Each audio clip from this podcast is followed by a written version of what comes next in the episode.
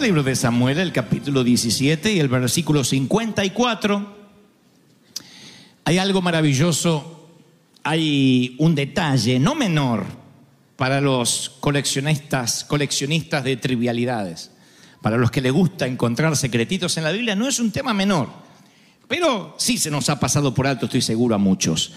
El libro de Samuel, el primer libro, relata y dice, casi como eh, a ver, como un adjunto, como un detalle, mm, no sé si geográfico, pero un detalle que hace a la escenografía de la historia, porque no es un principio espiritual, no es Dios hablando. Dice que David, una vez que ya había matado a Goliat, tomó la cabeza del filisteo, tomó la cabeza de Goliat y la trajo a Jerusalén. Supongo que habrá estado exhibida en alguna plaza. Era el símbolo de la victoria de David sobre el gigante y sobre los filisteos. Pero las armas de él, las armas de Goliat, se las puso en su tienda, se las quedó él, se las llevó a su casa y las puso sobre una pared. Alguna vez yo te conté que en una de las mudanzas que tuvimos yo me encontré con alguna gaveta, con una gaveta con algunos recuerdos de mi niñez que conservo, algún autito, algunos muñequitos que decían que eran originales de Disney y cuando llegué a Disney me di cuenta que no era tan así y que alguien me mintió, pero que conservo desde los 6 o 7 años de edad. Es una gavetita así con algunos juguetes de niño y han soportado mudanzas y pedidos y exclamaciones y amenazas de mis hijos para que se las preste. No se los presto porque son recuerdos de la vieja, del viejo, que les costaba mucho comprar. Y tienen que ver con mi memoria. No soy de los hombres que mira hacia atrás, porque concibo la idea que no se puede conducir un automóvil mirando por el espejo retrovisor, porque tarde o temprano te vas a estrellar. Siempre hay que mirar 95% para adelante, 5% para atrás, si de tema de conducción se trata, de automóviles.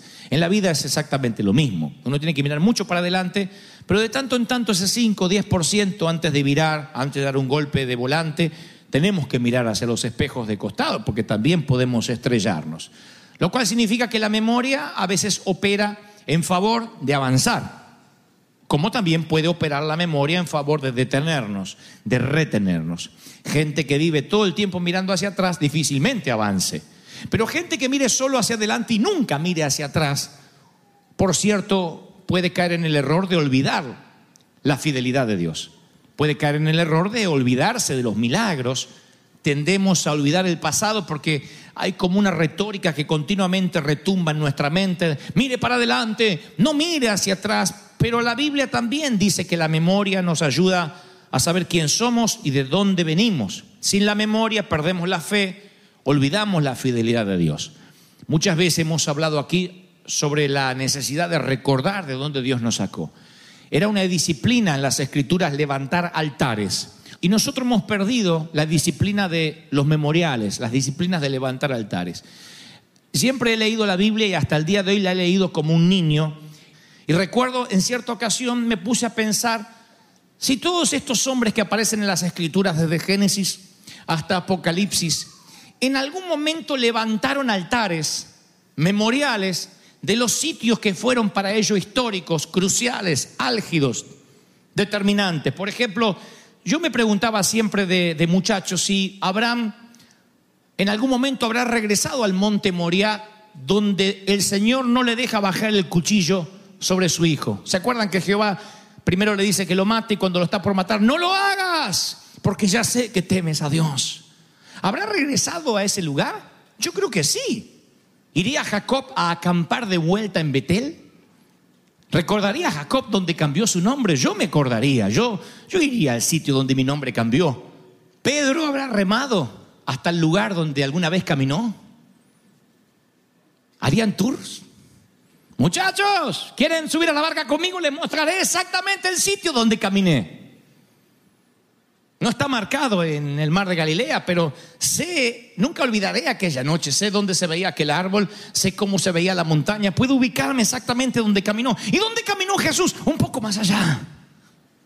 Eso no es idolatría, eso es recordar que si alguna vez caminaste sobre las aguas, puedes volver a caminar otra vez y otra vez y otra vez cada vez que el Señor te dé la orden. La, la memoria trae la fidelidad. ¿No les parece? Pero nos tendemos a olvidar. De pronto no tenemos empleo, viene alguien milagrosamente, nos lo ofrece, ah, estamos agradecidos un par de días y después empezamos a reclamar que no tenemos aumento. Estamos en la cama de un hospital y luego decimos, no piso nunca más, no piso nunca más ese hospital. ¿No irías a ese hospital? ¿De vuelta? ¿No dirías, quiero saber en qué cama estaba? No la recuerdo. Así, en esa cama estaba. Yo estaba ahí y ahí me estaba debatiendo entre la vida y la muerte. Pude haber ido de ahí a la morgue. Sin embargo, de ahí salí en sillas de ruedas y acá estoy. ¿No es fascinante? Nuestra tarea es recordar, ser una persona agradecida todos los días. Agradecidos. Yo soy un hombre muy nostálgico. Ustedes verán cuántas veces yo he hablado de mi papá, de mi mamá, de la infancia, porque venimos de la pobreza, de la escasez, donde no había, no había postre, no había. La palabra postre yo no la conocía. De verdad, hasta los 20 años yo no sabía lo que era la palabra postre. No había postre en casa, era la comida. De tanto en tanto, si alguien quería fruta, agarren una mandarina del mandarino del fondo. Agrias eran las desgraciadas, agria, nunca tuvo un gajo dulce. Pero mamá se empecinó que teníamos un mandarino y debíamos comer mandarino hasta que la higuera diera higos. Eran las únicas dos plantas que teníamos, esa era la fruta, no había para postre, no había. Y cuando mis hijos agarran uno, dejan uno por la mitad, agarran otro, después una banana, después otro postre, después quiero flandes, no me gusta, yo digo, ay, no saben. Debimos haber puesto piedras cuando cruzamos el Jordán para que recuerden de dónde vienen sus padres. Y sé que hubo gente con pobreza peor que la mía, pero la mía me alcanzó lo suficiente para ser un hombre eternamente agradecido. Cada traje que yo me pongo distinto al anterior que usé, digo, no puedo creer que estoy cambiando. Yo no soy aquel que diga, "Mm, ya para mí sí somos normal. Yo que usé el mismo pantalón por 18 años.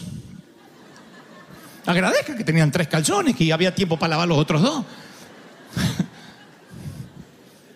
Que me congelaba en el invierno, que me ponía un pantalón de gimnasia abajo, me dejaba el pijama, porque esperando en la parada del bus, del camión, los pantaloncitos me hacían así con los vientos y el frío me entraba, no saben por dónde, qué limpieza interna que tenía con vientos fríos de Sudamérica. no lo he olvidado. Ah, no, yo soy un hombre agradecido. Claro, quien no me conoce piensa, este es un ególatra, porque en las oficinas yo tengo un montón de revistas, recuadros de, notas periodísticas que me han hecho de las cruzadas los estadios. Y decía uno, el pastor de los jóvenes que convoca a miles en un estadio. Ya no había leído esa nota desde el día después que salió, años. Y empiezo a leer. Un hombre que sin dinero juntó miles de personas y, y veo otra y digo, nunca seré pastor. Soy un motivador, dice, el, dice Dante Gebel. Oh, y empecé a reír de estupideces que decía y Dios me dio vuelta. Así que cuando me agarran crisis de fe, empiezo a leer otra vez. Ah, acá Dios me bendijo. Oh, esto me recuerda la vez en que no teníamos un peso. Esto me recuerda la vez que no había apoyo pastoral. Y aún así Dios se glorificó. Altares. Las fotos pueden llevarte a la nostalgia o rememorarte a altares. Canciones. Ahí en el bookstore están todas las portadas de todos los discos que grabamos. ¿Por qué? Porque cuando uno mira esos discos, uno se da cuenta cómo Dios puede hablar en determinadas temporadas con canciones que hacen a ese tiempo. Por ejemplo, uno puede olvidarse de ciertas palabras que transmitimos desde aquí, pero las canciones uno inmediatamente es como sentir el aroma, el perfume de alguien conocido. Por ejemplo, yo puedo andar por cualquier mall, por cualquier sitio, y si alguien se puso All Spice, yo empiezo a buscar a mi papá. Ese es el perfume, el multiúnico perfume que usó papá toda la vida. El All Spice con el barquito, el blanco, que parecía leche. Y que algún día yo iba a poder usar cuando tuviera pelos de verdad, me decía el viejo.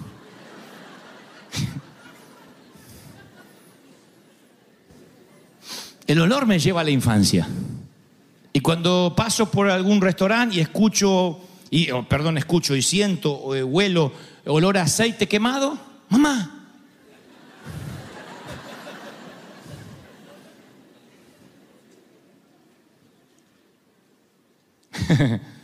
y me, me lleva a la infancia, me retrotrae a esos momentos. Y así como pasa con los olores, pasa con las canciones. A veces nos olvidamos de, las canciones que tienen un significado para nosotros. Pase lo que pase, aquí nosotros cantamos los salmos de David, la atmósfera cambia, porque tiene que ver con nuestra historia, tiene que ver con la fidelidad de Dios, tiene que ver con la presencia de Dios moviéndose con determinadas canciones. Luego recuerdo que Empezamos a orar 90 días por un edificio y el edificio no llegaba y no llegaba. Ustedes conocen de memoria la historia. El Señor me dice, dile que ya está, pero el edificio no estaba y yo me movía en fe. Es así cuando yo llego y le digo a Gastón, necesitamos cantar una canción nueva, se llama Alaba. Vamos a cantarla. Y cantamos esa canción con tanta fuerza. Yo creo que si Cristo no viene antes, van a pasar 40 años, va a haber un montón de canciones nuevas, pero Alaba va a tener un significado que hasta el día de hoy tiene para nosotros como iglesia. ¿Se acuerdan la canción? ¿Cómo empezaba? Dios no rechaza oración. Oración es alimento. Esos son los recuerdos bonitos. Después están los otros. Cuando Jacob pelea con el ángel y después de la pelea queda así. Ve por vida. Se llama Israel, pero es cojo. Hay momentos que Dios nos tiene que marcar. Porque las marcas, las cicatrices, es un sello indeleble para que nunca más te olvides lo que te ocurrió por moverte de la voluntad de Dios, por pelear por una bendición, etcétera. Hay marcas que nunca se olvidan. Y sabes, en algún momento hay que salir del cementerio. No, no puede quedarse de luto toda la vida. Sea como sea que hayas amado a tu hijo. Sea como sea que hayas amado a tu cónyuge, a tus padres. Uno no puede quedarse toda la vida llorando frente a una tumba. Si miras lo suficiente por el espejo retrovisor, perderás la vista del- de lo que está delante y te estrellarás.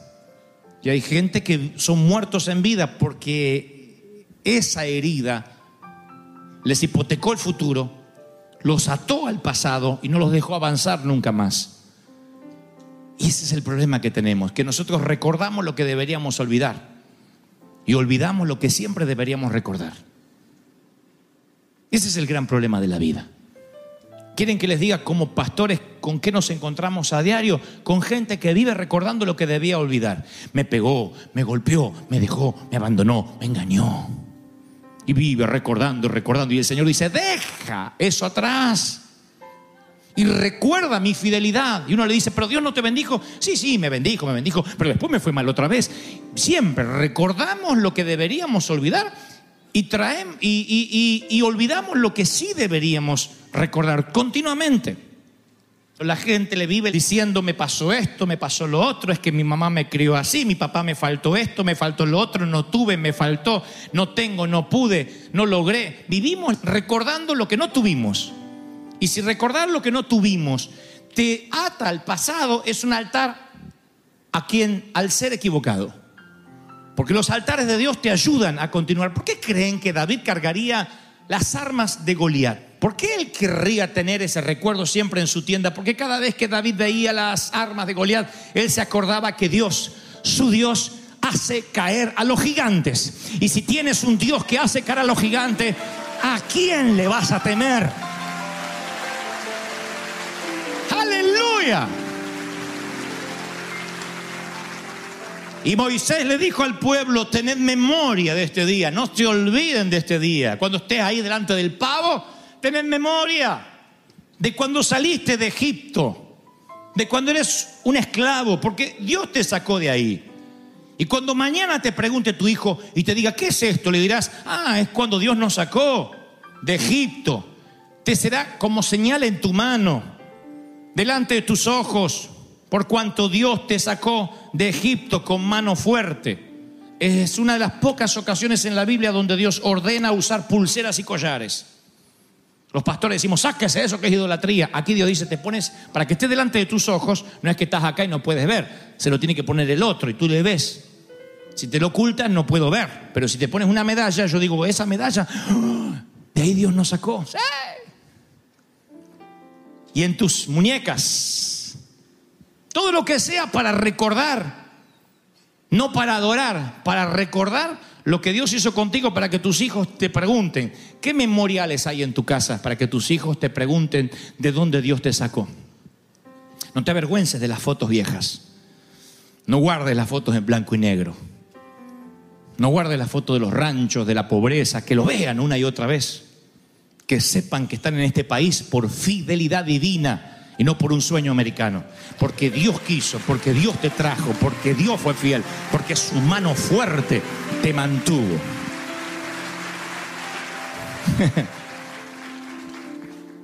y eso es bueno, porque cuando uno recuerda que Dios fue fiel y además lo pega a la palabra que dice que Él es fiel hasta el último día de nuestra vida, entonces Él no cambia. Entonces yo quiero en mis estanterías altares de la fidelidad divina, altares de lo que Dios hizo, altares de lo que Dios puede hacer. Yo recuerdo cómo me hacían sentir en los bullying, hasta el día de hoy. Pero recuerdo también las palabras de agradecimiento hasta el día de hoy, las que fueron profundas. Agradezco los dos o tres abrazos que tuve en las niñez. No fueron muchos, pero los recuerdo. Me basta una mirada a la caja de zapatos, una sola mirada, para salir de, de- de la oficina que yo tengo ahí. Y cada domingo salir así, mirando la arena, diciendo, no puedo creer que yo voy a predicar. Me basta una sola mirada para ser un niño agradecido en vez de un adulto aburrido. Una sola mirada a un memorial de dónde Dios me sacó, de dónde Él me levantó. Alguien necesita oír este mensaje hoy. Si Dios habla de Pedro es porque hay un Pedro en casa. Dios no rechaza oración. Oración es alimento. Cada vez que yo lo canto en el automóvil, la atmósfera se transforma así. Aunque digan, pero es un coro viejo, tiene que ver con nuestra historia. Nehemías está caminando sobre los muros de Jerusalén y mira a sus obreros. Un día los obreros estaban cansados porque tres, tres reinos se habían colisionado para atacar a los israelitas. Y los estaban atacando para que no construyeran los muros. Así que Nehemías se le ocurre una idea. Dice, miren, ¿por qué no trabajan con una mano y con la otra llevan una espada? Y le dicen los obreros, pero ¿vamos a pelear o trabajar? Ambas.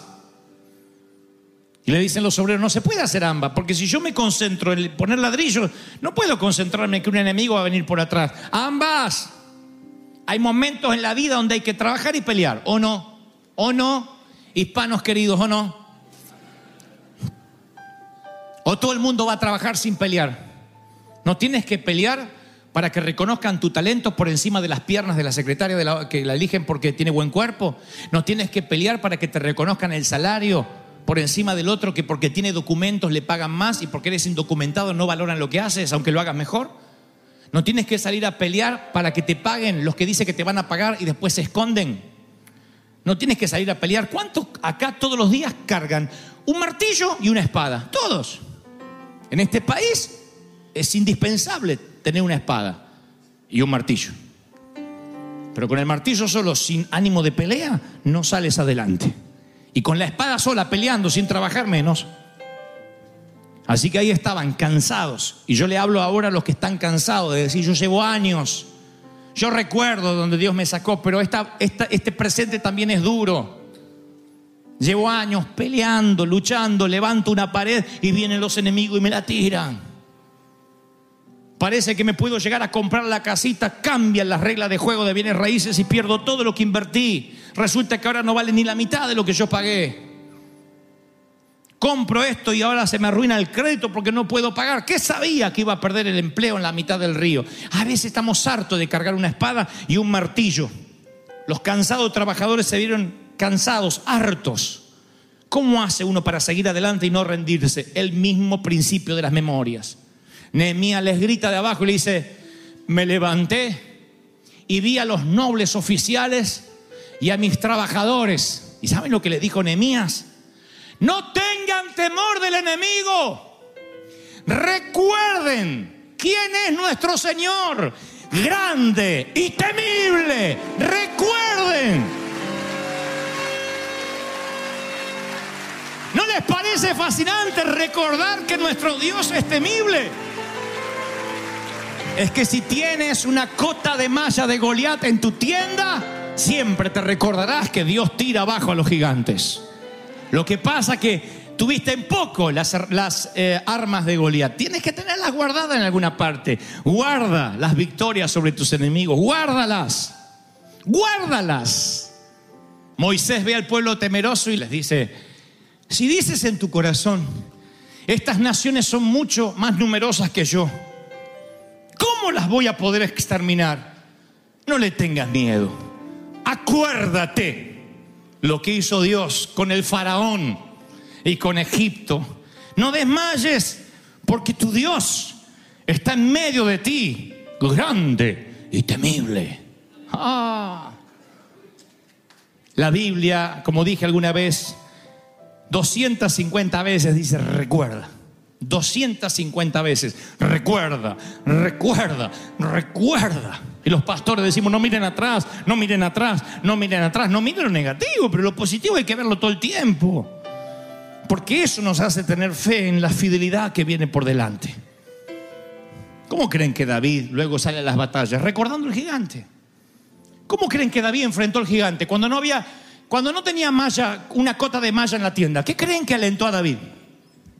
Recuerden, ¿qué fue lo que hizo que David enfrentara al gigante cuando no tenía la armadura? ¿Recuerdan la plática con Saúl? Exacto. Saúl dice, ponte una armadura. ¿Qué armadura? Yo cuido ovejas. Y cuando viene un oso, y cuando viene un león, yo me enfrento al león, y me enfrento al oso y agarro el oso así, y agarro al león y le, saco la oveja de la fauce y yo peleo. Y si Dios estuvo conmigo con los leones y con los osos, estará con este incircunciso que se atreve a desafiar a los escuadrones del Dios viviente. Si no tienes un, una armadura de Goliat, debes tener osos y leones. Los osos y los leones te recuerdan la fidelidad divina. Imposible que no tengas osos y leones. A ver las damas. ¿Cuántas de ustedes, damas, en alguna ocasión, con dolor en el corazón, pero con una sonrisa en el rostro, por no tener un peso en casa, idearon una comida de la nada? ¿Cuántas fueron a la nevera y no dijeron, llévame a, a Bons, a Alberson, porque no había? Pero los chicos estaban ahí sentados, inocentemente tenían que comer. Y te las arreglaste, hiciste una comida con la papa, con huevo, con tortilla de nada, eh, taco de pobre, no sé. Algo te inventaste. Metiste un poco de queso, completaste con cartón. Estaba duro el queso, che. No, fuera de broma, ¿cuánto? Mi mamá lo hacía. La mamá de Lili lo hacía. Mi suegra lo hacía. No había, no, los viernes no llegaban con el presupuesto y decía, hoy es día de pizzas caseras. Y agarraba el pan lactal, le ponía queso, tomate, y esas eran las pizzas chiquitas, y todas celebraban, las chicas, ¡oh, es el día de pizza! No sabían que estaba disfrazando la escasez y la pobreza para que la alegría no se fuera del hogar y el contentamiento no estuviera relacionado con el manjar. Esos son osos y leones. Si pudiste con esos osos del hambre, si pudiste con los leones de la miseria, ¿crees que Dios no va a ser poderoso para darte la casa? ¿Para darte bendición en la compañía? Esos son los osos y leones. Las pequeñas batallas que para ti fueron muy importantes. Las pequeñas batallas que para ti fueron muy, muy importantes. El que mira de lejos dice, ah, bueno, hasta quién no hizo comida con nada. Para ti fueron osos y leones. Y a lo mejor después te fuiste llorando a la cama porque no sabías mañana qué ibas a hacer, ni qué ibas a inventar porque ahora sí se acabó el arroz y se acabaron los frijoles. Pero esa fidelidad divina es la que te debe mantener como memorial. La fidelidad divina puede tener forma de cota de malla, puede tener forma de piedra al lado del Jordán o forma de arroz y frijoles. No importa, busca memoriales en tu casa. Pueden estar relacionadas con fotos, con ropa vieja. Algo debes tener que te recuerde dónde saliste, cómo Dios te bendijo. Y eso puede estar dentro de una caja de zapatos, puede ser algo que escribiste, una vieja Biblia, algo que te recuerde. Eso te va a ayudar, no a que te estanques en el pasado, a que mires hacia el futuro, a que no te entregues, a que no te rindas, porque Dios no cambia. Nosotros podemos lucir mejor ropa, tener mejores automóviles o tener casas un poco más confortables, pero Dios sigue siendo el mismo. Dios sigue sentado en su trono y Él no ha cambiado. Así que donde voy, tengo mis corazas de Goliat.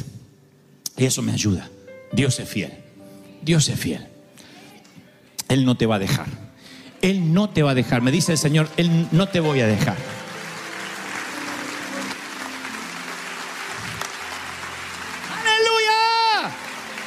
Vamos a celebrar al Señor. ¿Qué le parece con un aplauso cerrado a los cielos?